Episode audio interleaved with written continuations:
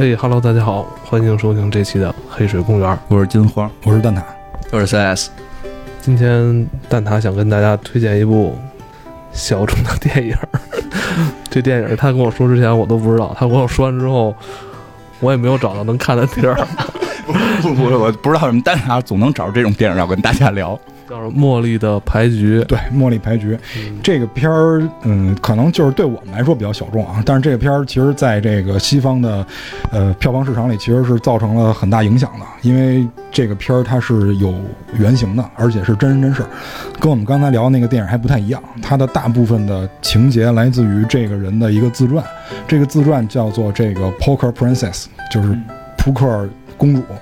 这个人他本身就是莫莉，这个人他本身是一个奥运会的运动员，他的他的就是运动项目是滑雪，他是自由滑雪，他的最好成绩在全美能排到前三，因为他排到前三以后就能拿到就是去参加奥运会的这个资格，他本身也是他的人生志愿就是为了冲击奥运会，所以这个电影在一上来的时候就告诉我们说，你们大家认为这个作为一个运动员来说，什么事儿是最苦逼的？其实是得到第四名，因为你没有资格去参加奥运会，你没有资格去晋级参加更好的比赛，站在世界的巅峰。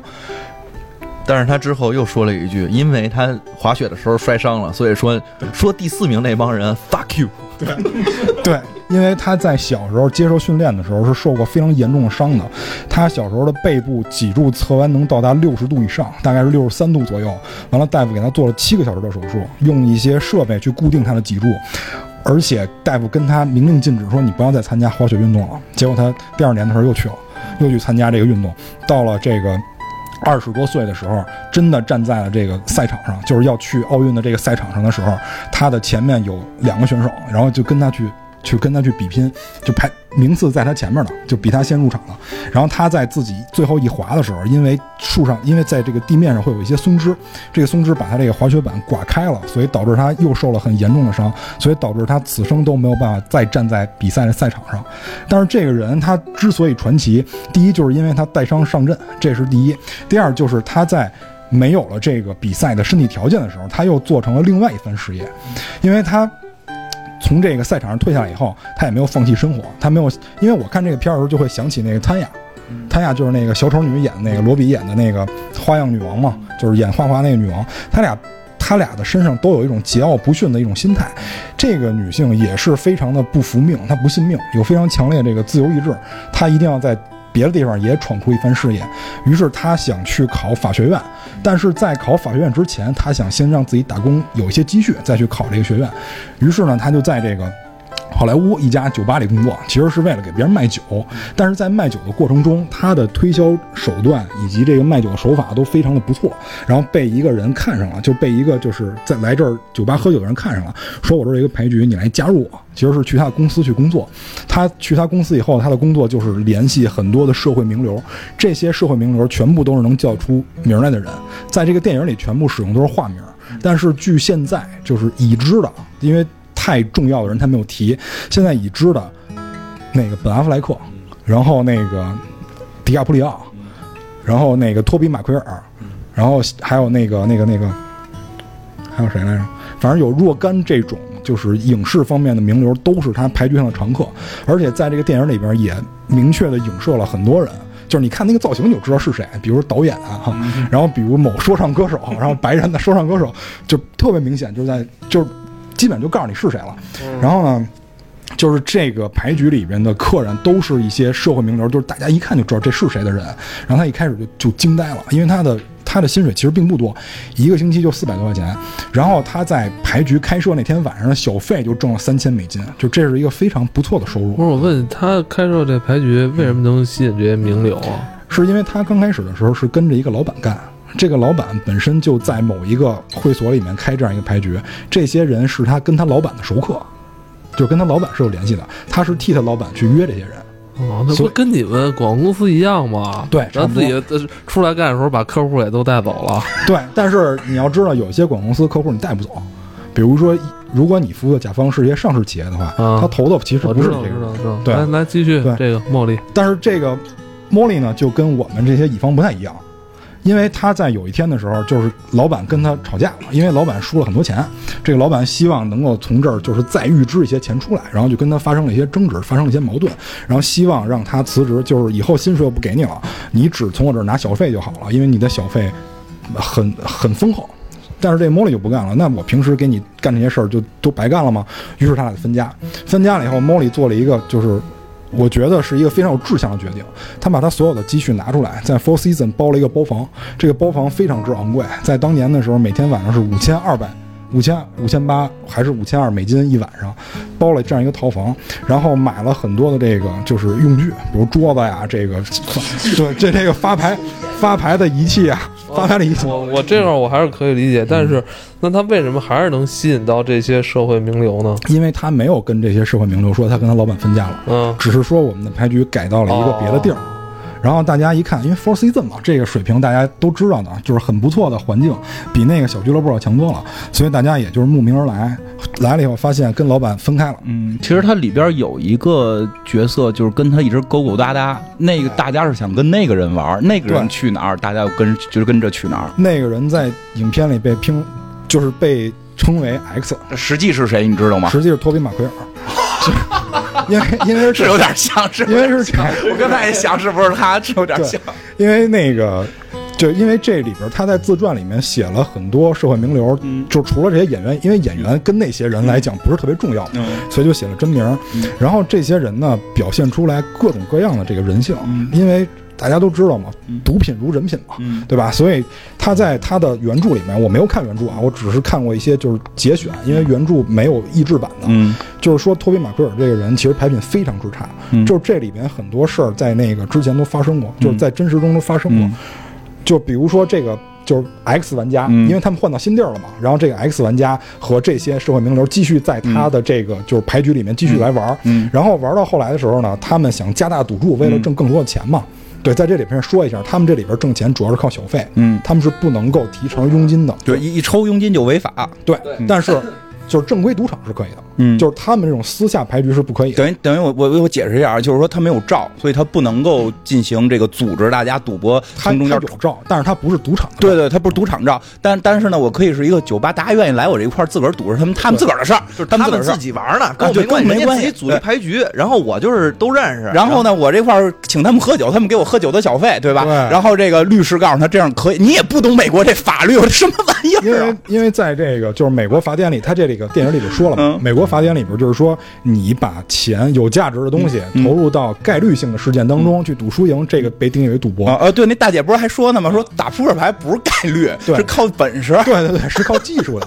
但是这个这个咱们不说啊，就是说这个女性她是有非常强的原则性的，嗯就是我一旦抽了成，也就意味着我介入赌局，那么这里边我就违法了，因为它不是赌场的照。嗯。所以呢，她在这里边一直只收小费。嗯。那么他们扩大了这个就是入场的金额以后，也就是说，我意味着要邀请更高端的人，更高端的人钱就多，给他小费就多。嗯。因为就是国外有小费文化，咱们可能没有，国外有小费文化。嗯 你的入场金额高了以后，小费一定会多，他们也是为了多挣钱。嗯结果呢，就是他在这个邀请的人里边。邀请了一个特别会打牌的，嗯然后邀请了特别不会打牌的，然后还邀请了各个各行各业的人，这里边就发生了一些风波。嗯比如说这个，就是这个 Player X，莫莉在问他，就是说你为什么邀请这个这么会打牌的人来的时候，就是他他就说说我我我我其实不是为了赢钱，我是为了摧毁别人的生活，我有这种癖好，我特别希望看到毁掉一个人啊。他这刚开始说那个这人特么会打钱，你为什么要邀请邀请他来？然后说了一大堆，然后最后那个莫莉说他有一亿两千万，然后他说哦，那那来吧，我我不是打牌，我就喜欢摧毁人家的生活。因为他说那个特别会打牌的，然后又赢了这个德扑冠军的这个人，实际上他每次靠的是牌好，他牌不好他会弃牌，所以说这个这个人其实没有什么水平，对这个人没有什么水平，所以他说我特别愿意摧毁别人生活。但是后来呢，他们还邀请了一个打牌特别谨慎的人，他说这个就跟他的风格不太一样了。他一般邀请的人都是那种喜欢下豪注的，就是不是。不太愿意接受这种风格谨慎的人，对他们管这些人叫 fish，就是鱼嘛，钓鱼嘛。然后这，对，就是这，不是这个人的风格就跟他不太一样，就是一直保留这个疑问。直到有一天出了一档子事儿，就是这个不是光在牌局里会出，其实在任何的竞技体育项目里都有可能会出。就是这个风格特别谨慎的人输了这个特别不会玩牌的人一把牌，嗯，而且他是在一个特别极端情况下，就是他俩牌基本上就是。点点杀那种的，就是用我们的话说，就是点杀。就我这牌只比你大一级，但是他估错了，这个人其实什么都没有。其实这就是属于那种诈唬，就是 bluffing 嘛。这就个就是因为那人不会玩，那人我觉得那个就是就是我我我说一下，就是就是他们找了一个这个美国德州扑克排名第一的大哥，然后烂有钱跟然后跟对方打，然后对方是一个就是连牌大小恨不得自己都不知道的一个主，所以当他看到那牌，以为自己能赢，然后他就特别的沉着，然后对对边那大哥呢一看，我操，他这么沉着，这这牌一定牛逼，对对。我我放弃，我不跟他赌，不跟了，对吧？然后最后啪一亮牌，那边是一狗屎，然后这大哥就崩了。我操！我让人骗了，我美国德州扑克第一名，我他妈让人骗了。这个他们不知道中国有句老话吗？捏人出豹子。真是因为这个他们那边牌局那个捏人出豹子，这个翻译成美国话可能叫 beginner's luck，嗯就是越玩的越糙的，然后越没有实战经验的人，可能拿他拿的牌越好，或者他运气越好。嗯但是实际上也是因为不了解，也是因为他估错了这个人，然后导致他崩溃了。嗯他崩溃的原因不是因为输钱，嗯实际上是因为周围人的耻笑。对就是你打牌这么沉稳，嗯，就是你竟然输给这个生瓜蛋子。你是对你输给一个就来我们这儿，你天天输的一个，对。其实他们都不懂，那是一高人，对，那是那是一高人那正经是一高人。他来这儿输钱的核心目的是为了认识周围的人，他让他们买我我在这儿买他的那个机器。我在这儿输十万美金，我这一星期，但是我在外边挣四千太万美金牛逼了！。他在那儿就是中国很多人打麻将也是这么这么谈生意，对对吧？我这个打麻将输你他妈几几千几万的，然后你给我谈一来笔大生意，对吧？结果那大哥是他妈玩庞氏骗局的，对，那大哥玩庞氏骗局，所以他那都是装的。我后来觉得那人都是装的，那是真正的高手。对，所以就是他通过这个牌局里面认识了各种各样的人，然后他也从这各种各样的人当中看到了很多生活的一些阴暗面也好，嗯。还是一些就是值得他学习的精神也好。嗯。总之，这个牌局就一直这么维持的，嗯。就是直到这这件事儿出了以后，嗯。这件事儿出了以后，这个玩家 X 跟他说说这个。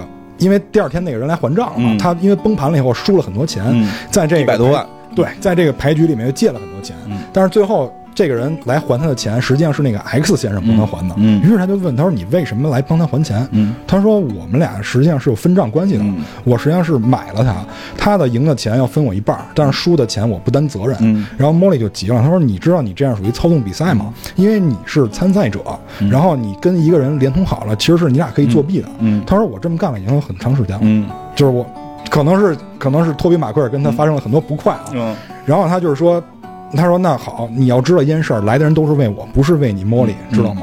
然后于是第二天就把他踢了，嗯自己又在另外一个地儿又开了一个牌局。嗯这个在书里面，据说托比马奎尔都干过，嗯就是托比马奎尔跟他真的是最后分开了。啊，这和这和我们心目中的这个蜘蛛侠，蜘蛛侠相距甚远啊！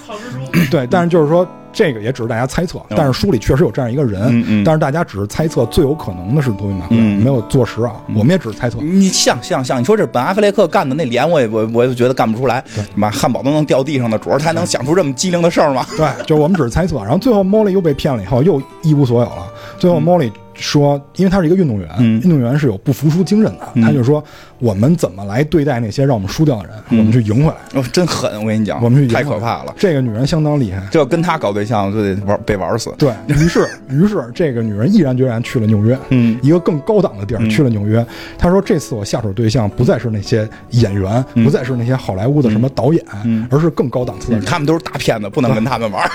说我们，我先从这些就是上流人物的这些玩伴入手，嗯就一堆大妞，一堆嗯特别漂亮的大妞，这些大妞都不简单，有的是这个外交官的女儿，嗯有的是从小就混混世于这个。有的是从小就混迹于棋牌室的这个女性，有棋牌室哎，呦喂，跟我们胡同这出来的。有有的就是这个专业的这个发牌员，嗯就有的就是专业的荷官，就是很多人都有。嗯但是他们有一个共同点，都认识上流社会的人。嗯于是他把这些女性分配到各个这个嗯高端场所，嗯比如说在某个慈善晚会上，嗯然后去跟这些上层人士人去交流，嗯说我这儿有一牌局。但是啊，你要记住，我这个牌局不是让你来就能来的啊，嗯我这个上面还有一个审核员，就是莫里。嗯就是我只能把你引荐给他，我不能保证你一定会入啊。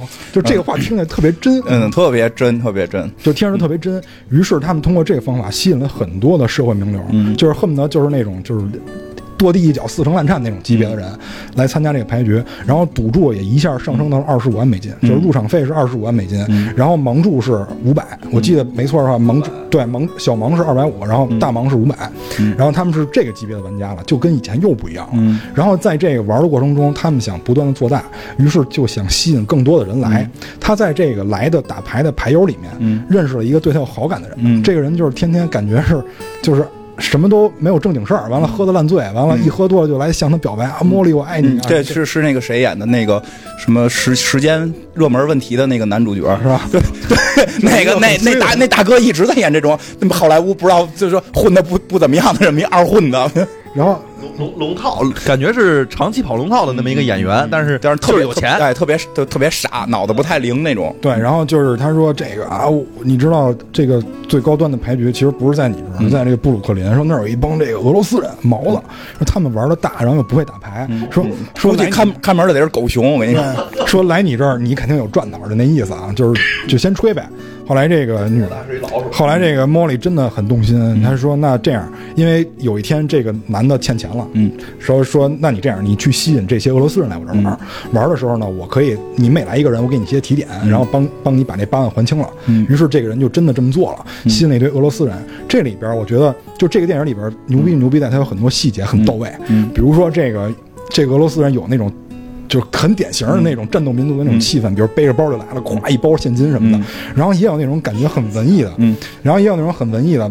就是比如说啊，这里边我觉得细节特别牛逼，就是那哥们儿来了以后什么都没拿，没没钱，嗯，然后拿了一纸包，拿了一纸包过来，然后那跟莫里说说那个说不好意思，说你跟我说这事儿的时候，我起床晚了，然后银行都没开门，我取不着现金，然后所以我拿这个来抵押，你看行不行？然后夸一撕莫奈，然后莫里当时都惊了，说我操，大哥这是莫奈？说对，没错，真迹莫奈，嗯，就那个应该是星空，我看那个角应该是莫奈的那个星空，不是不是那个不是星空，不是星空，应该是那个睡莲的睡莲一角一角一张一张睡莲。嗯，睡莲是组嘛，对吧？一组，然后反正是莫奈真迹。嗯，莫里他说：“静说大哥，你就把莫奈拿出来。”对对，就是拿着来回跑。对我们来说就是一张普通的画嘛，就是这个细节特别到位，特别到位。才才七百多万，他后来说标价才七百多万，这不是个事儿。对，然后后来他说说这么着，你把这画拿走，说我给你额度提到一点五倍，你看行不行？对，实际那会儿能看出来，他就是很多人已经不给现金，他直接挂账了。对，所以这个矛盾也在这儿爆发了，因为很多人逐渐在那儿挂账，所以他那个荷官就跟他说说你现在已经开的不是牌局了，嗯，你现在开的基本上等同于一个银行，嗯，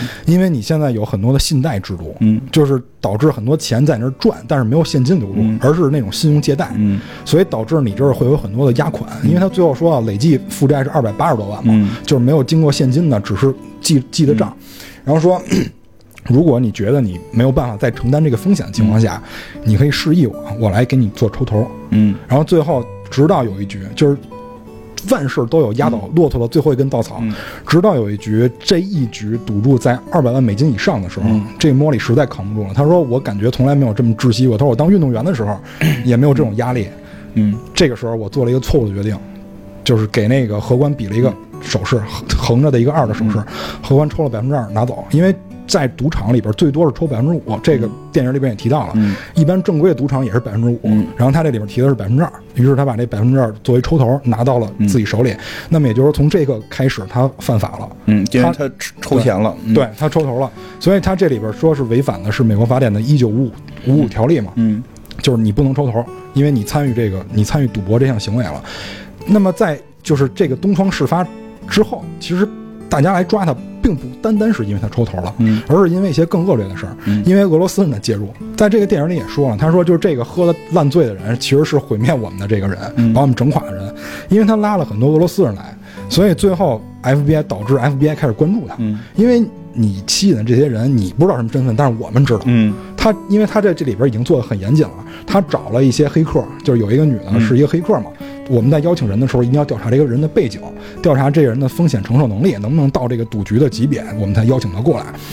后来，这个他跟律师去聊的时候，因为美国已经对他进行起诉了嘛。后来跟他聊的时候，他说：“你知道不知道？你邀请这些人是是这样一个关系，因为有很多非法博彩机构的这个老大，嗯然后比如说像很多像那个名画，那明显就是洗钱的。嗯一会儿我再说这事儿，就明显就是洗钱的。他说你已经介入俄罗斯黑帮了，你知道不知道？他说本来这仨人之间没关系，他说就是因为你，这些人之间开始有了联系。他说你知道不知道？而且特别逗的是说，就是什么电话都被监听，他都傻了。他说，他说：“他说有人监听我，他说不是，没人监听你，他说监听的是所有来玩牌的人。结果他们都给你打电话，你就傻逼了，就对，所以就是说这个就。但其实 FBI 关注他，主要是因为这些人来他的赌场去玩儿，他抽头这个跟这些事儿相比，其实都是小事儿。嗯然后这个起诉他是因为涉嫌洗钱，嗯然后就是就是违反这个赌博条例，这些都是正规的这些起诉啊。后来这个就是律师跟他说，说我那我就帮你去打消这个罪过呗，因为之前这个律师还不想接他这活儿，嗯后来看了他这个自传以后，觉得他这个人很正直，然后就应应该是他女儿，那个律师的女儿比较喜欢他。对没有，当时还有一件事情，我觉得打动那个律师的是，当时问他说：“你为什么外边有钱，然后你说现在不能给我，你以后能给我？”嗯他说：“因为这些钱就就是人家欠我的呀。嗯他说：“那你为什么现在不能拿回来？我不知道他们钱到底怎么回来，嗯，他们到时候是抢还是杀还是掳嗯还是掠还是怎么着，嗯我不知道，所以我不能做这。他还是一个美国的淳朴公民，他并不想为了自己要这点钱，然后逼着大家这个去干坏事儿。而且最关键的是，人家律师已经跟他说了，说有没有人找你去买你这个债权，嗯因为债权是可以买卖的嘛。嗯他说我我不能卖给别人，因为我不知道这个钱能不能回来。嗯他还保持着这样一个淳朴的对对对，心灵。对，包括好像还就是他还有一个方法，就是公布所有人的名字，对然后公布给好莱坞的这个各种小报，那就可以了，对吧？他也拒绝。这里边还说了一比较重量级的报纸，就是《纽约时报》。嗯。他说，因为有很多报纸，嗯。然后来找我买这个材料，嗯。很多出版商要求我把这个书里的人名变成真的人名，嗯。对吧？然后能分我各种各样的钱，而且都是大钱，非常多的钱。而且这个法院这边就是不是法院啊，检察院这边也跟您说了，说你要把这个秘密都公布了以后，嗯。就把他们这些行为都公布了以后，对你就没罪了。我是可以给你就是减免，对，其实减免这个其实说白了，他们逮他就是为了想要他这堆证据。对，因为最开始的时候查封他是因为之前那些事儿，嗯然后把他所有钱查封了以后，当时说查封的有四五百万，嗯然后说如果你公布了以后，这个物归原主，还给你利息。然后莫莉当时就急了，说哦，合着这个钱当时没收就是为了要我这些东西是吗？对啊然后那人说啊，你刚发现吗？嗯但是莫里说，那我我我就更不能给他们，对我我不能给你因为隐私问题。第一是隐私问题，第二就是他说这些人也有家人，对对吧？这些人也有家人，就是可能对于老百姓来说，这些人都是坏人，嗯但是站在莫莉的角度来说，这些人也有家人。嗯我难道要让他们给孩子打电话是在监狱里打吗？就是说我难道要破坏别人的生活吗？我难道要破坏别人的这个家庭吗？嗯他说不能做这件事儿。所以最后就是这个律师也很不解，说那你到底在干什么？说我我刚开始不愿意当你律师，我现在愿意帮你脱罪，而且现在有有眉目了，你竟然跟我说这些。然后莫里说，我其实是在维护我的名字，但是最后这个 name 翻译变成了名誉，他说我是在维护自己的名誉，嗯。对吧？他说因为名字有各种各种各样，但是莫里就是我一个，嗯。就是我的名誉是无价的，就是这个就这个西方人，我不知道这个脑子怎么长的。反正，但是，但是到最后的时候，到最后的时候，这个检察院在私底下跟他谈话，想跟他交涉这些事儿的时候，就能不能供出来的时候，嗯这个他先跟他律师在聊的时候，嗯这个莫莉要要离开嘛，嗯这个时候莫莉就去这个滑冰场去玩了一圈，嗯玩的时候还碰上他爸爸因为他爸爸之前就是他的一个助理教练，他有一个教练，他爸爸其实也算他教练之一。然后他爸爸是那种典型的老学究，而且是那种鹰派的老学究，嗯就是非常严格的对他进行一些训练，嗯然后导致他受伤或者怎么样。但是最后他爸，但是最后他爸也在跟他说说。我我我是我现在只是一个普通的一个心理医生，只是收费比较高而已。说我来帮你做治疗。于是这个就是莫莉就问了他几个问题嘛，因为当年这个老头出过轨，后来他们就分开了。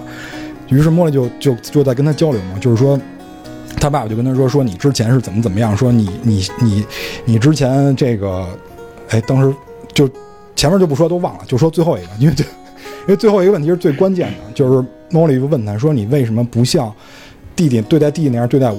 因为这个莫莉他两个弟弟非常牛逼啊，他他弟弟已经是奥运冠军了，嗯因为就是他说你为什么不像对待弟弟那样对待我？他说我我也爱你，他说但是我只是你没有感觉到。哎，我觉得这个就很有就是中国家长这种这种感觉是吧？就我也爱你，但只是我这个表达方式可能有问题，但是我也爱你。于是这个莫莉就很不解，就是说怎么这那这那。然后爸爸说其实没事儿，说我理解你，说你看你在这个创业过程中受到那么多挫折，包括还有黑帮敲诈勒索你，还揍过你。说爸爸就知道这事儿以后都想杀了他们。然后于是这妇女就抱头痛哭，而且这时候。而且这时候爸爸其实提了一个，我觉得这个片子的利益中的其中一个，嗯因为这个全片也在贯穿某一个利益，其实跟女权是有点关系的。因为在 Molly 的这个 OS 里面，他不断在强调男人怎么样，我也能做到；男人怎么样，我也能做到。最后他爸爸就把这个逼格给拔上来了，就是说，其实 Molly，你知道你做这些事儿，我相信你不是为了钱，因为最后他完全有很多机会可以挣钱，他没有挣。他说你其实最终为的是你要把持那些把控那些有权利的人。他说因为。你们，他说你之前认为可能这些都是男性才有的权利，他在 OS 里面也提到了，说男性有各种各样的权利，男人做事儿不论对错，他只管他自己有没有这个权利，有没有这个能力能办到这件事儿。所以他父亲就说，其实你想的是把控这些有权利的人，他说你做到了，他说爹理解你就这就大概就这个意思。然后最后呢，其实就是一个比较团圆的一个结局，就是这个莫莉去法庭上的时候做了跟这个徐峥老师一样的一样的这个陈述，就是 I'm guilty，就是认 guilty 认罪，对，就是我认罪。但是这个法官是非常开通的一个法官，他认为这个莫莉身上是有非常强的闪光点的。他说：“我不知道把莫莉这样的人判判到这个监狱里会给社会带来什么样的好的影响，我觉得没有。所以最后判他罚了二十五万还是二十万，然后最后判他劳就是劳动那个二十二百个小时。对对，然后所以就是最后迎来的实际上是一个大团圆的结局。莫莉并没有就是被关进监狱，嗯，但是那个就是，但是 Molly 欠了二百二十多万，对然后找不着工作，三十五岁，对。但是就是哎呀，也挺惨。但是就是莫莉这个本人啊，莫莉这个本人现在在这个网络上是一个红人，嗯，就是他最后发展了自己的社对，交到三十五只能奔着网红去了。对，因为他的因为他的这个本身这个人非常具有传奇色彩。然后我再说一下，这个片子跟他这个就是书是有千丝万缕联系的，但不是每一个细节都改编自书，嗯就不是每个细节都是从书里挪过来的。所以很多人又在说啊，这个怎么跟跟这个书不一样啊？放心，没有人看过书，没有人看过书，没有有有用这个有的是人，真的我就看人看过这个原原著英我文的就，我就看到好多人就说，因为这个我我也很纳闷儿，那可能只有一个人看了，剩下大家都是跟那人学的。转载是吗？这个杰西卡这个女演员演的嘛，我操，我觉得太性感了，在这戏里边儿。她被评价为说好莱坞最有异域风情的女性演员嘛。真人实际上皮肤偏黑，而且是黑头发、长脸，没这么好看是吧？没有这么好看。我个人感觉没有这么好看，可能可能金花觉得好看，因为我们俩审美不太一样。你比较喜欢女的，不是，我肯定喜欢女的，我我我我也还暂时喜欢女的。就是就是莫莉这个本人，因为这个这个书我我就很意外，因为这个书没有译制版。对啊，就是，但是也不排除有很多英文水平很高的人嗯。去、去看这个书，嗯。然后就是在质疑说啊，这跟原著不一样，说其实是让演员的这个演技得到了这个束缚嘛，因为就是莫莉没有，就是真正的莫莉没有电影里表现的这么好，嗯，就是真正的莫莉实际上是在这个最后的过程中做了一些交易的，嗯他没有做的，你要不然你想托比马奎尔这些人怎么被爆出来的呢，对吧？嗯对对对，就是他实际上是做了一些交易的，嗯所以就是说，但是我觉得这个片儿给我们带来的不是说，就是一定要非要还原事实。我觉得这个大家就没有必要再争论。我想问一下，这部片子在哪一部分比较吸引你啊？我觉得就是在莫莉的这种对待事业的认真态度上，就是他每一次挫败以后，然后越战越勇的这种每一个这种环节，就是他正常经营那个，我觉得没什么打动我。就是他每一次被挫败的时候，比如说别人跟他分家了，嗯或者他被黑社会威胁，甚至于被黑社会揍的时候，然后他第二天还能过了一段时间还能越战越勇，我觉得这是最感染我的。那我给你推荐一部美剧吧，嗯，《傲骨贤妻》哦，那个孤独律师那个吗，我操，这个打官司那个我知道特，别牛逼，那女的也特硬，我是吗？那我可以看看。那真的觉得特带劲儿，也是那种女强人，然后我一定要干的比男的还好那种劲儿，那挺厉害的，因为我。因为我也是那种就比较愿意，不是我我我也愿意这个让自己在事业上就是做出一些成效来。我个人意愿，个人意愿。哎，我觉得，我觉得，我觉得这片儿好好，就是成效结束了，三十五岁就那个欠二百多万当网红吧，就是你越因为因为说这片儿里我看的有一个让我觉得有感触，就是当他真正往高处爬的那一段，他开始吸毒，他的精神压力崩溃了，就是他精神压力就是已经大到了，就就可能大家不太理解啊，就是说他牌牌桌上那堆人说他们在互相赌钱，但当牌桌钱到了几百万的时候，如果有如果有一个人输了，那个人家里没有这些钱，他要去去还还的，因为大家是跟他去借贷的，最后那些筹码都要从他手里去还出来，所以当他每一回牌局看到桌面有几百万的时候，他就觉得自己欠了这么多钱，如果爆了还还不上，他就完蛋套，所以别开了，那就没钱挣啊。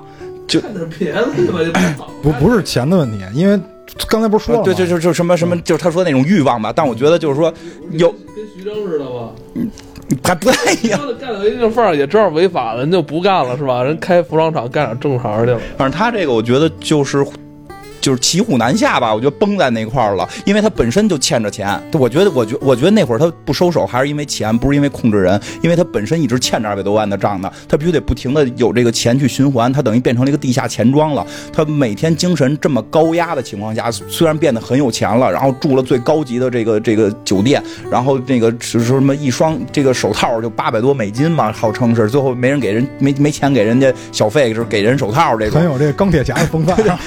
但是在这个时候，他就必须得服药。他说必须靠服药和清醒和服药睡觉。我觉得这个很恐怖。到最后就是说，一般药不行了，必须吃吸毒。这个就是就就我觉得就是我会在思考人人是不是真的要崩到那种程度，说我要给自己努到那一份儿上。因为因为当真的你你干很多所谓的我们觉得很很高级的这个挣很多钱的事儿，你一定是带着风险的。就是我觉得就是不要屈服于欲望，这是我最直观的感受。因为莫莉其实完全可以，就比如说，因为他最后钱多了嘛，他最后钱多了，他完全可以去做正常的赌场经营。如果他真想干的话，嗯，他完全有资本去做这样的事儿，但是他没有做。这不不钱应该不够，他开赌场的二二四百多，他倒头才四百万美金，开赌场吧也对，开对玩笑。但就是说，他可以让别人给他投资。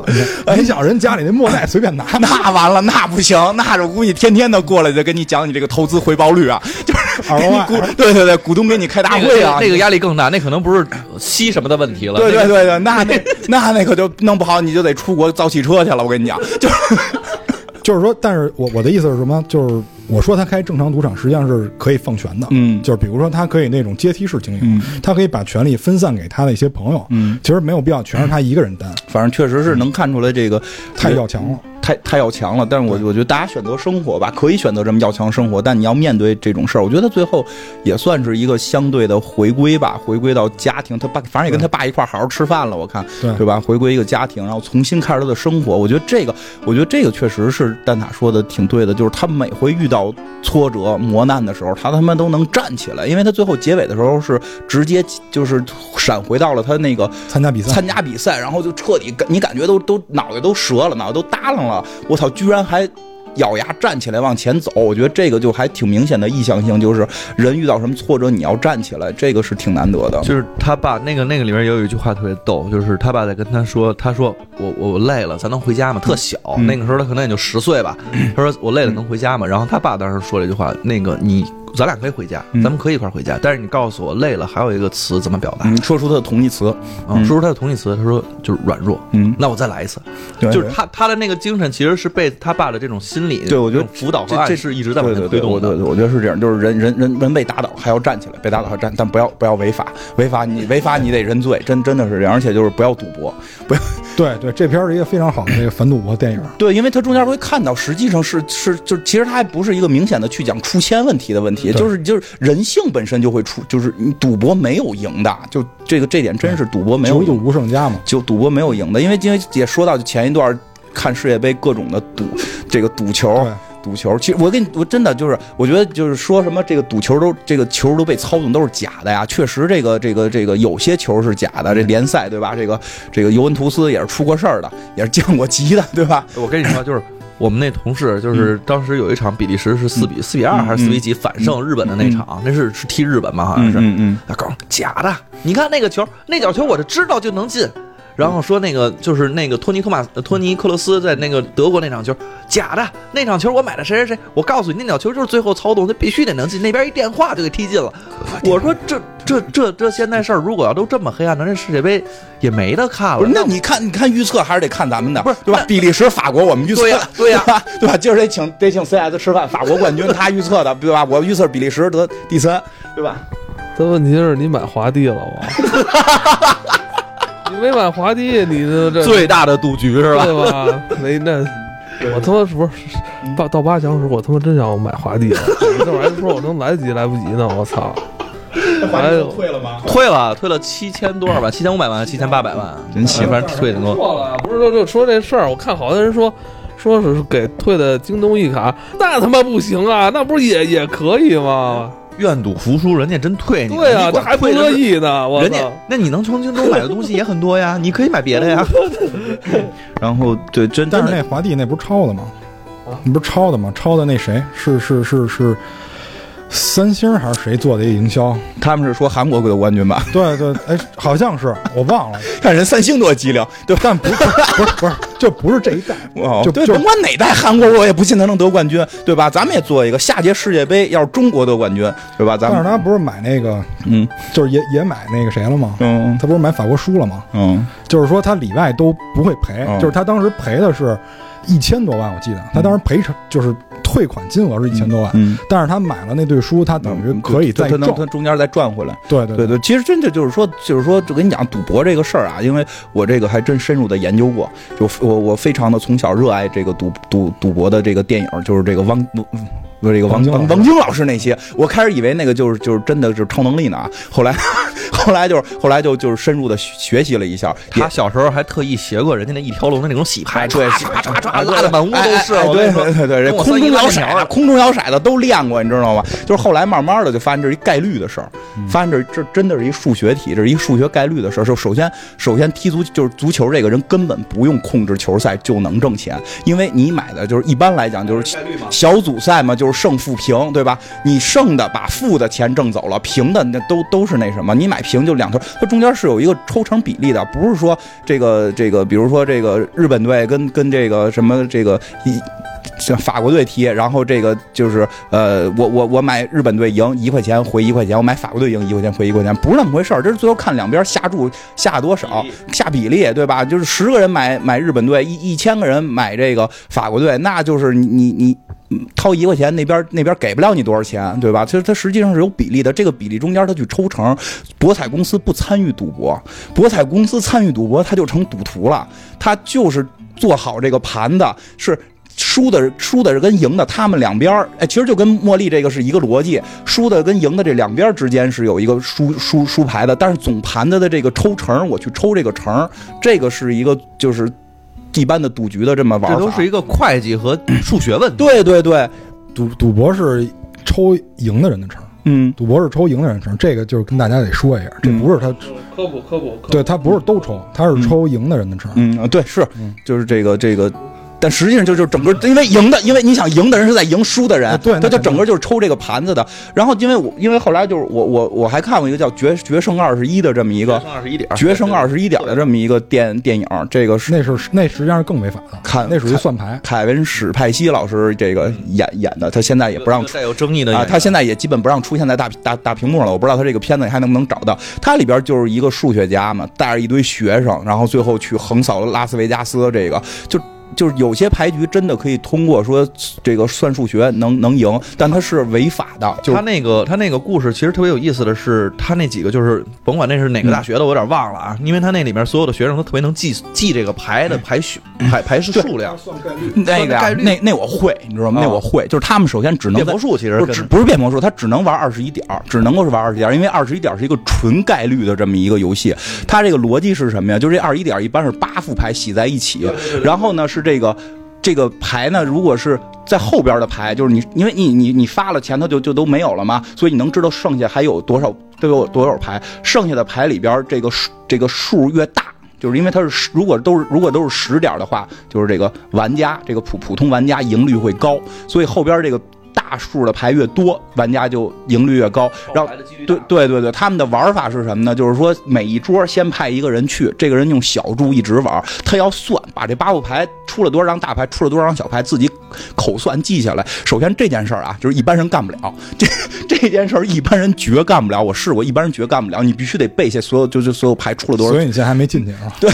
就就是一个人一个人不违法，一个人不违法，因为他那时候做局，对对。然后呢，这所有的桌子上就肯定有的桌子是开头大牌出的多，那这张这张桌子就这张桌子没法玩。有的那个牌呢，就是大牌出的少，开始夸夸出了堆二啊、三啊、四啊这些牌都出来了，那这张赢率概率就高。这个时候他暗示另一个闲散的这个队友，他进入这张这张桌子，然后这个人下大注在这张桌子上玩，因为这张桌子上的赢率就已经变高了。然后那个整个二十一点就是我抓了哪几张牌，然后对方是哪几张牌，是有一个特别大的表，然后这个完全按照这个表的这个规律去做，是这个概率赢率最高的方法。然后呢，就是这这这这这以前我还背过，当然现在也记不太住了。然后就是反正一般就是说对方是超过什么十六点儿，或者你这边是一个什么点儿，你就会跟住，或者说要不然你就停手，或者是在什么情况下你能分牌，它是有一个详细的一个算法的，所以不用走脑子，就投了一个人背，投了一个人，投了一个人就是背你出了多少牌。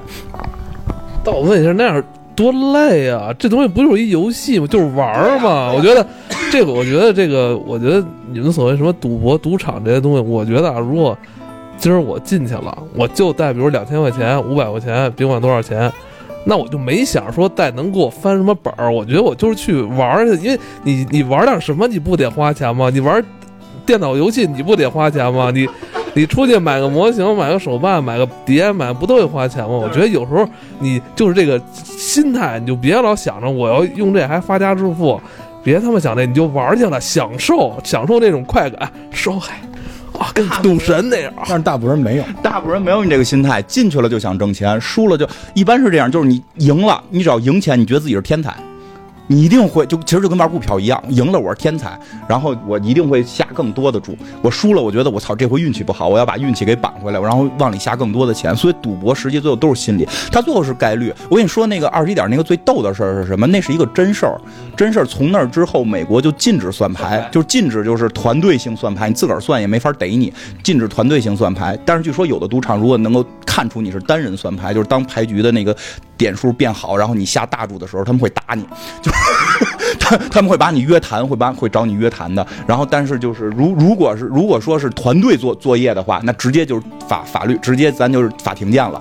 然后呢，但是当时那个事儿出了之后呢，那个人还出了本书教大家怎么玩，因为这有明确的二十一点玩法赢法的。然后就是所有赌场都疯了。所有赌场疯了，我操，就把二十一盘子给关了，就谁也不许再玩二十一点了。二十一点从美国就消失了。说，但是后来就是大家特别热衷于玩二十一点，因为这简单，你知道吗？你你你玩那茉莉牌局里那玩的是德德德州，那个玩德州，你你玩德州你还挑自己面部神经，对吧？你怕别人看出来你是不是？就就他们玩德州最厉害的高级就是挑挑断面部神经，我抓什么牌你看不出来，对吧？因为玩德州可以戴墨镜，可以戴任何东西嘛。然后这个这个。老百姓还是爱玩二十一点儿，然后最后说有一个，你不用挑，你中风时候去也行啊。你中风去还他妈玩呢？操，你也挺有瘾啊！行啊，中风玩行可以，这可以啊，好办法是一好办法。然后呢，就是就是有一个赌场就同开了二十一点儿，就是他实在经营不下去了，要不然开这试试吧。我操，大家都知道 这开二十一点了，所有人拿着这本书去了，那输的贵。输的血本无归，你知道吗？因为那不是正常人类脑子能算的，那个他妈就是就是那个当当年用这个方法赢的是他们一帮那个就是美国常青藤常青藤大学的硕士数学硕士研究生，人家就不玩，人就拿这个告诉你我我能玩，人不玩这个出去研究别的也他妈厉害着呢。就您这个对吧？小学数学可能九九九九表还得拿计算器玩，您。你赢不了，所以就是我跟你说，我看到这儿的时候，我就特别有感触，就是很多方法吧，就比如说你你发现了一个行业的一些门道，然后很多人说你搂着别说，我说没事儿说，因为一般人学不会。一般人连我跟你说，连想学的人都很少。对对，就更别提学会。太逗了，那个那事儿我觉得特别特别逗，真的。不过你说这个，就是大家赌博愿意选简单的，实际上就是你看，我就得愣照过来啊。嗯，就是因为之前那我我跟你们说说，我说讲一些就是跟赌博相关的一些常识，完 CS CS 就是特别不解。我说其实跟你想的不太一样。我说你们要知道一下，就是赌博前身实际上是占卜。嗯，因为。就是据记载，就是《说文解字》之前我们说过这个《说文解字》，就是许慎写的嘛。就是说，其实，在夏朝的时候就已经有人在做赌局了。嗯，就这是明文记载的。那个人叫曹晨还是叫曹什么？我忘了。就是他已经在那儿做，就是原文叫做博，就是做博，就是赌博的博，就是他已经在经营一些赌局。那会儿就已经开始有了，而且现在就是据考古记载，就是在发现了四千八百年前的骰子。四千八百年前，他们可能是玩《龙与地下城》，我以为发现四什么四四千多少年前，一帮人在那个赌赌局上，最后那个死死的那个什么尸骸，几个人就是四个人围一个桌子，而而且你知道，就是最最有意思的是，他们在古代的时候，就是在汉代的时候，发现了双六旗，嗯。就是日本那个双六旗，嗯。咱们汉代就已经有了。嗯。就是这些都是非常早的，因为占卜这种东西实际上它是天意，占卜就是告诉你要顺应天意，嗯就是我是通过跟这个天神沟通了，对吧？对对，对吧？这就跟宗教又有点关系。嗯，反正赌博就是在最开始的时候，大家没有二十一点，因为古代没有扑克啊，嗯就是大家最先玩的是骰子，嗯因为骰子规则简单，嗯而且在古代的那种技术条件下，它作弊相对啊困难，嗯比现在困难很多。那会儿作弊没有什么对，没有什么灌铅啊什么的，没法弄，所以大家认为赌博实际上是我在顺应天意，天让我赢钱，我便赢钱。对是这样，所以这个我就是这么，我就我就是这个，对进去了，我就这今儿老天爷说让我赢我就赢，赢不了我就撤了。对，但是就是你这样人少，对你去赌场，你免费又吃又喝的，你这你还不花，你不得花点钱吗？操 你好意思吗？对，但是就是我之前没没不算研究吧，我就是琢磨我赌场实际上有很多明确的标志的，比如说为什么一定是红地毯，嗯为什么窗帘一定不能拉开，嗯。赌场的氧气浓度是有规定的。嗯。就是很多人可能不知道，赌场的氧气浓度是一个固定的数值，它会通过人为就是控制这个浓度，就是这个浓度一定要保持到这个浓度，并且赌场免费赠送的饮料里面一定会有酒精，嗯，这些都是为什么？这全都是有讲究的。奶茶、咖啡，没没有免费的基本都是含酒精，对，那些免费的很多都是鸡尾酒，它都是含酒精的，啊，所以就是这些都是有助于你去下重注的。包括在电影里边，莫莉也对。对，因为你跟别人不一样嘛，就是那些人占多数，你这样人占少数嘛。嗯大部分人是因为被欲望所驱动了，所以就是，所以你看赌博这这项这项活动就是延续这么多年。第一是因为符合人性，就是大家认为这事儿相对公平，嗯然后第二就是想获得意外之财，人不得外财不富嘛。嗯所以大家想得到意外之财，去选择赌博这项活动，嗯，但是千万别当买卖干。我觉得赌博吧，就是还是这个让很多这个有不劳而获这种错误思想的人找，好像找到了一个捷径。对但大家呢，就是怎么讲呢？这个赌赌场啊、赌局啊，就是利用你这个思想，然后然后骗你钱，没天上没有掉馅儿饼的。刚才你们说了很多，就是跟赌场相关的。嗯其实赌博并不局限于在赌场里的一些东西，嗯就是赌博说越可怕啊！就是这样，就是那些肯定是违法的，咱们咱们不能那么去算。嗯就是我们日常中，因为赌博是项娱乐活动，我们日常中也可以去玩一些，可也可以去玩一些，比如。比如我们以前在宿舍里打麻将就赢冰棍儿的嘛，嗯这你怎么算赌博啊？啊，是吧对对这这不算。但是最关冰棍可以，对，但是最关键梦龙就算了啊！别别说最后你们这说就二十根梦龙，这个我觉得也过了。我跟你说，那你们这个不行。我们以前在宿舍玩五幺二的，我一晚上能输三十三块钱，最多一次。那可以，那也可以。我为什么后来我那个长大之后不参与什么什么什么彩票都都不参与，就因为上学的时候输怕了。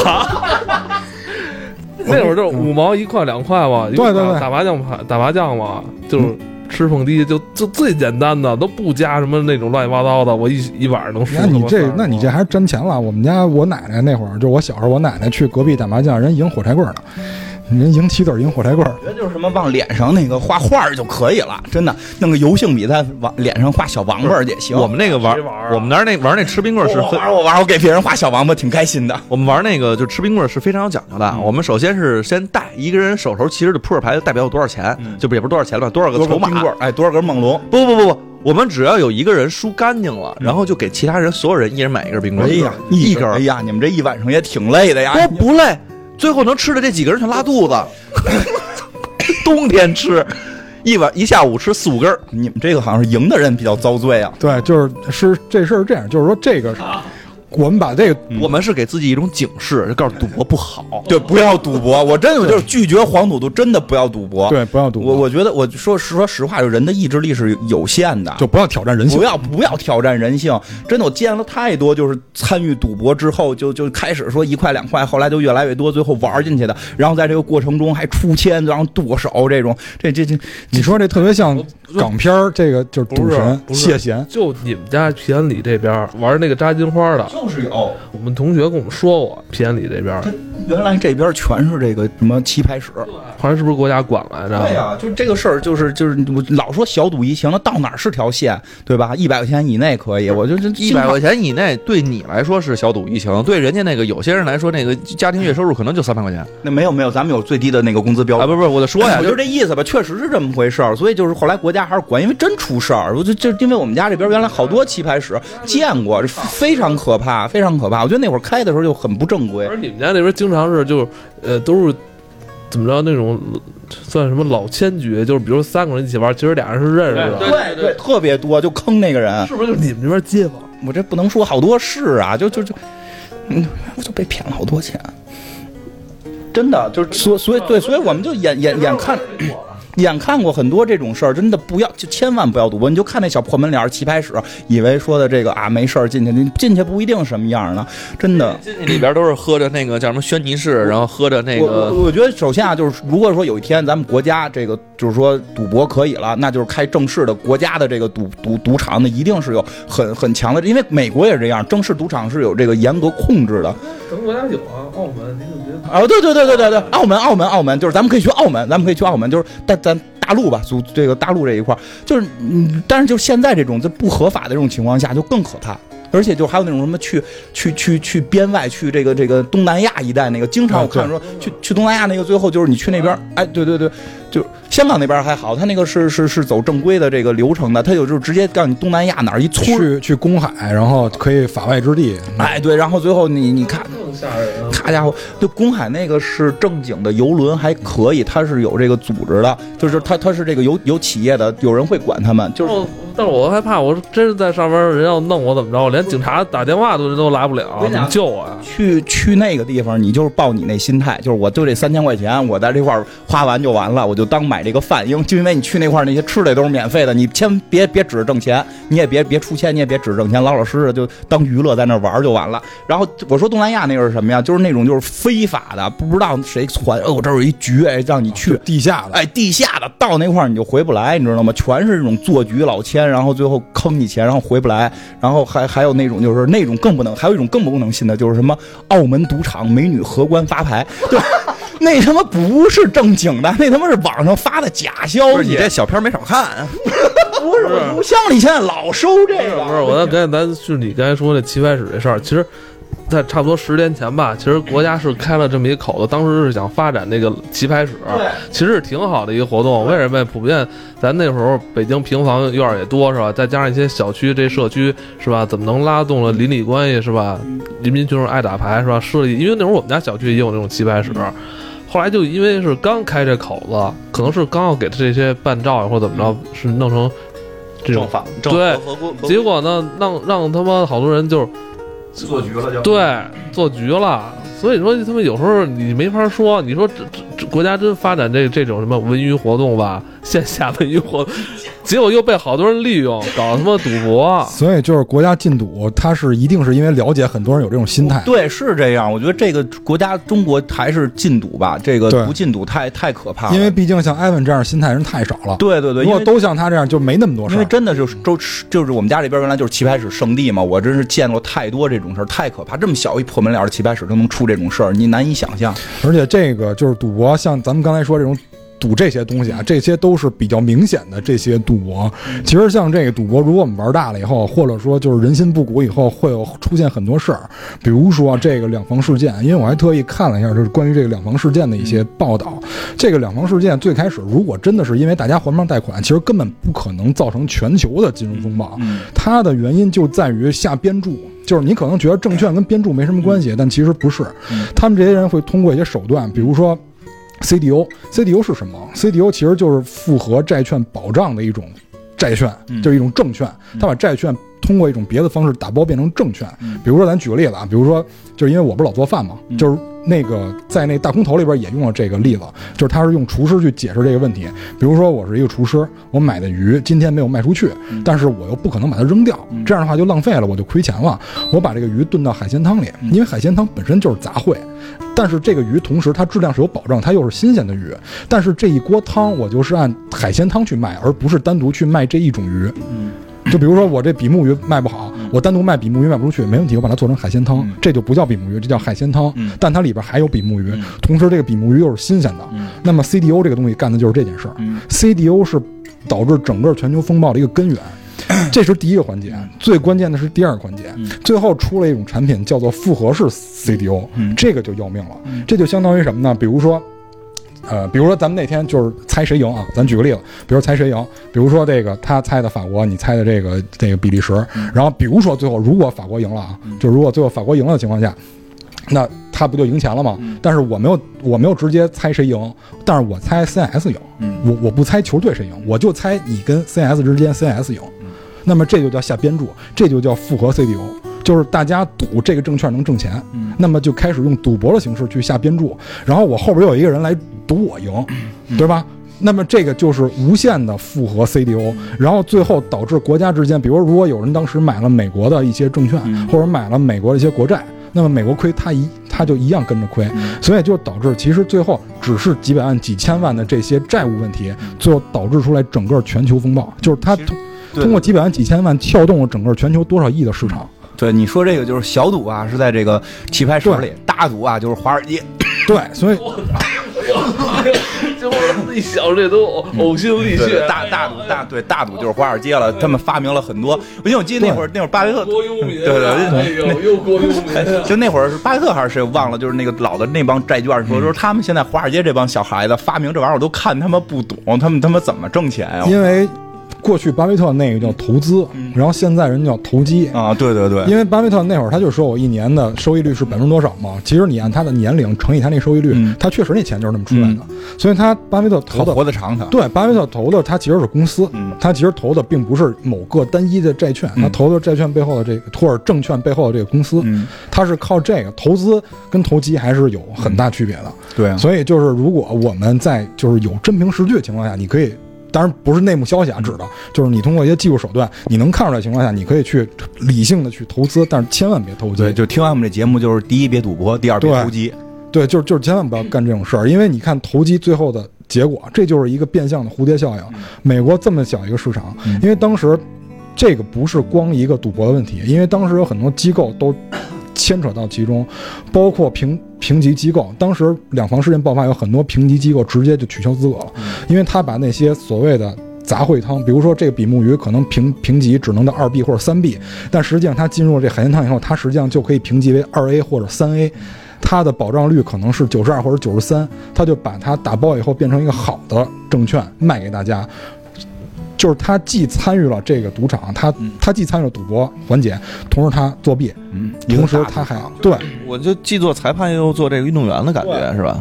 同时他还他还就是因为同意打包这种东西，因为他是给这个打包的产品评级的嘛，他等于还助长了这种就是投机人的这种东西，投机投机人这种行为，而且最关键的。最关键，这里边儿最脏的一个企业就是他妈高盛，高盛他妈自己买自己亏，多了不起的一个企业呀，！对就是特别有自信，对，因因为是这样，因为大空头就是在出事之前，因为在哎，咱们能买自己亏吗？现在咱们要不然弄一个弄一个那个什么啊不能不能不能，因为你身份证号不对，告诉他们一边边边躲边躲的都有自己。因为是这样，因为当时，因为当时在两房事件爆发之前，有的人是能看出来的，嗯就是当时这个叫过度反应，因为我之前也提过这个词，就过度反应，嗯也有一个就是在在那个片子里提到了，叫 hot hand 嗯 fallacy，就是那个叫热手效应，嗯就热手效应是打篮球里边的那个名词嘛，也叫热手谬论，就是大家老老进球的时候，大家一定会认为下一个球还进，嗯所以大家就认为没有人不可能不还房贷，房贷这东西怎么可能没有人还呢？一定会还。于是大家对这个房贷产品全部看涨，所所有的房贷基金全部看涨，所以导致了这种有过度反应。嗯就是大家在经济增长的时候一定会过度反应，就是花自己未来会挣到的钱，而不是现在有的钱。对，所以去助长这些产品的生长，这个就是这就属于赌博玩的比较大。我我真真是这样，我觉得呀，就是 像你刚才说的这个这个巴菲特他那个叫投资，后来对也就都都叫投机了，对吧？对那个人是投企业，我觉得现在这个中国股市吧，反正也不太像是这个投企业哈。是对吧？所以就是我觉得大家也都是慎重，对吧？股市有风险，这对没错个入市需谨慎。然后再有一个，我真的是得说，因为就是家里边儿就就是这种就赌博的人呢，也也是见过这个，因为赌博出事儿的。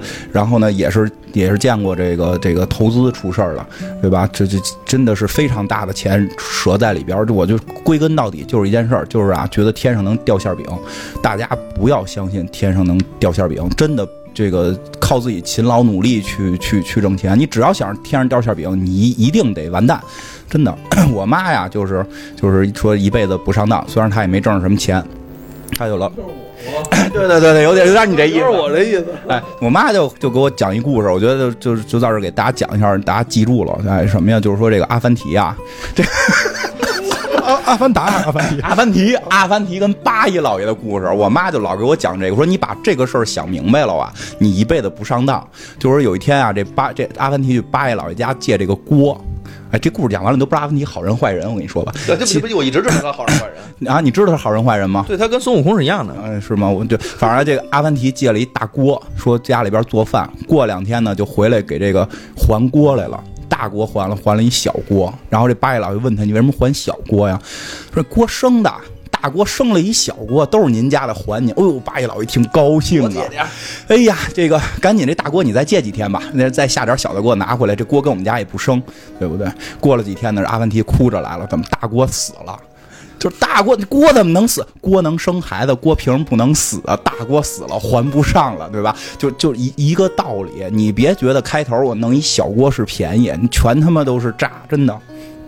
这么着，我是八爷老爷之后就再不借他了，我拿俩锅够了。哎，你这心态永远赢，真的，我不对我不跟你斗，你这心态甭管是进赌场进股市，绝对赢，真的。但就是好多人他没有止盈的这种欲望。对，止盈什么，大家都有那止损的说法啊，就就就就尤其是股市，以前我也炒炒过一一段，不过那不叫炒，我那是真是买了一个，就是这个特别牛逼的一个一个一个企业，我觉得它一一辈子都不会倒，叫中国银行。然后那个就是股票，我买的是那个，我觉得它永我我觉得永远不会倒，我觉得就搁搁着，我准备是一直搁到我们家孩子这个这个上上大学用的。就是后后后来我媳妇儿觉得那个涨得不过瘾，买了个中国铝业，反正就有点不行了，就是。但但就说这事儿啊，其实真的就是人性特别简单，就是你开头赢的时候，你真觉得自己特别棒。等你说的第一次赢了百分之三十，就在股票里边涨了百分之三十，哎呦，觉得自己是天才。我一直在克制，因为我一直用锅的故事来教导自己。然后就是包括当当年啊，当年我媳妇儿就就开始不理智了，觉得自己很棒，然后又开始投了一些别的，都挣钱了之后。就会开始挪钱去往更大上边投，然后我没有我没有制止住他，还好没有投非常多，因为他也是一个比较谨慎的人，但是慢慢会发现就会被套住了，就真的问题就在这儿，就是你开始赢钱你撤，只就是你赢了撤这件事儿超级难，所以干脆就别进。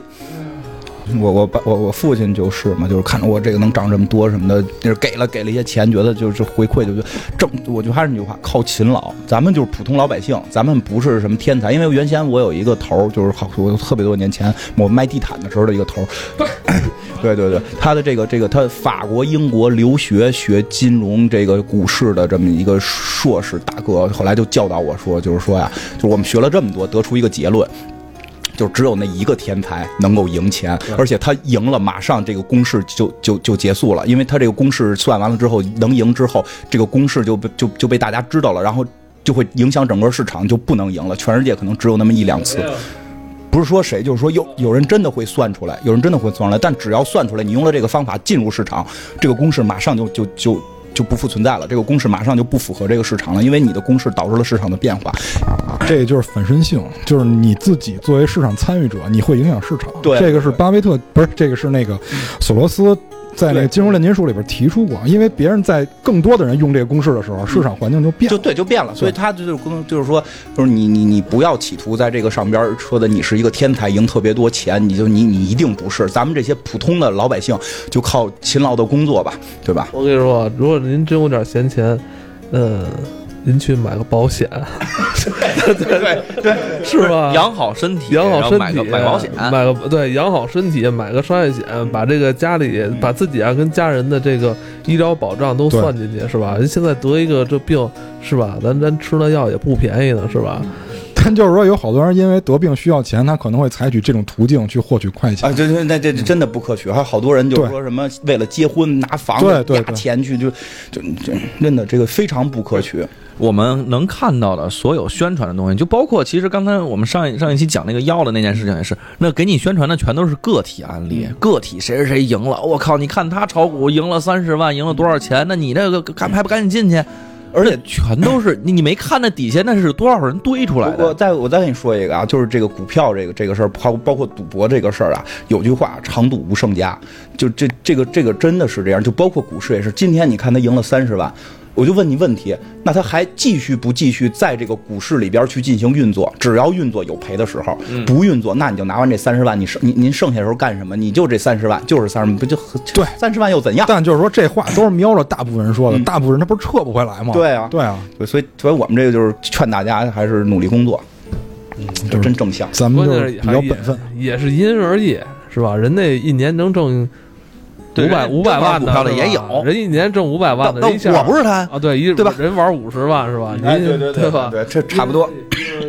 就是 一说这金花一直就是风险承受能力吧，因为我前两天也去开户，然后那个就是我开户很牛逼的样子。不牛逼不牛逼，说了一整集，就是最后我自我上这开了一个不是因为因为是这样，因为我去开户，我就是为了看看行情，然后那个那不不开户也能看上，嗯，对对，你这蒙谁呀？蒙谁呀？没有就是是这样，因为我想说什么呢？就是国家现在也在注意这些事儿，就是我在开户的时候有很多的问题，我这是。头一次开户需要这么久时间，用了我一下午，各种问题，各种审核，然后各种的就是录像去回答一些问题。它主要还是对你进行一个评估，就是看你有没有能力接受这种风险。对，是不是有？如果没有的话，就最好不要玩这些东西。对对对因为这个确实到最后人性的问题很严重。对对对，因为你想，为什么赌博筹码很重要？因为你的筹码实际上决定了你能你能去压对手多少。对比如说在大家筹码都一样的情况下，你赢他钱了，你下边就可以拍重注，因为他没有钱能压过你的时候，你就很吃亏。嗯，所以就是你的风险承受能力很重要，对非常非常重要。或者说真是想买股票呢，我就建议。大家买些这个中国银行啊，哎对对对吧？这种永远不会出事儿，你就就就让它慢慢涨呗，你不要指望着说仨月什么翻倍，你别就奔十年，像哎对对吧？真正说这个股票这个挣钱的这帮真真正之后十年都没回来，肯定不行，十年怎么行？我们那个 以前二十年以前以前某公司第二年就给翻倍，好吗？嗯利润我的天哪，这太可怕了！真的真的就是就是往往长线做个长远的投资，也可以说进股市，别指着仨月什么翻一倍这种的啊，就就哎，对，但是我突然想到一问题，嗯他跟我说的是我们明年利润要翻一倍，但是好像我的工资没有翻，嗯，但是好像没有承诺我工资也翻倍。对对，真真的是这样，没不不会承诺你工资翻倍的，所以自个儿干吧，就 就只只能这样，嗯只能这样，反正就是拒绝赌博吧。这拒拒绝拒绝黄赌毒，然后入市需需谨慎。来唱一下，拒绝黄赌毒。啦啦啦啦啦啦啦啦啦啦啦啦。咱们最后拿这歌结尾是吧？挺好挺好，北京孩子都会唱，真的拒绝黄拒绝赌拒绝黄赌毒。哦，嗯不是，我就看见最近一条新闻，嗯，说现在那个横店那个特别惨淡，说是人他妈翠木园儿的惹的祸。那他这可以看看霍尔果斯的公司现在关了多少？那不是果斯那个是怎么？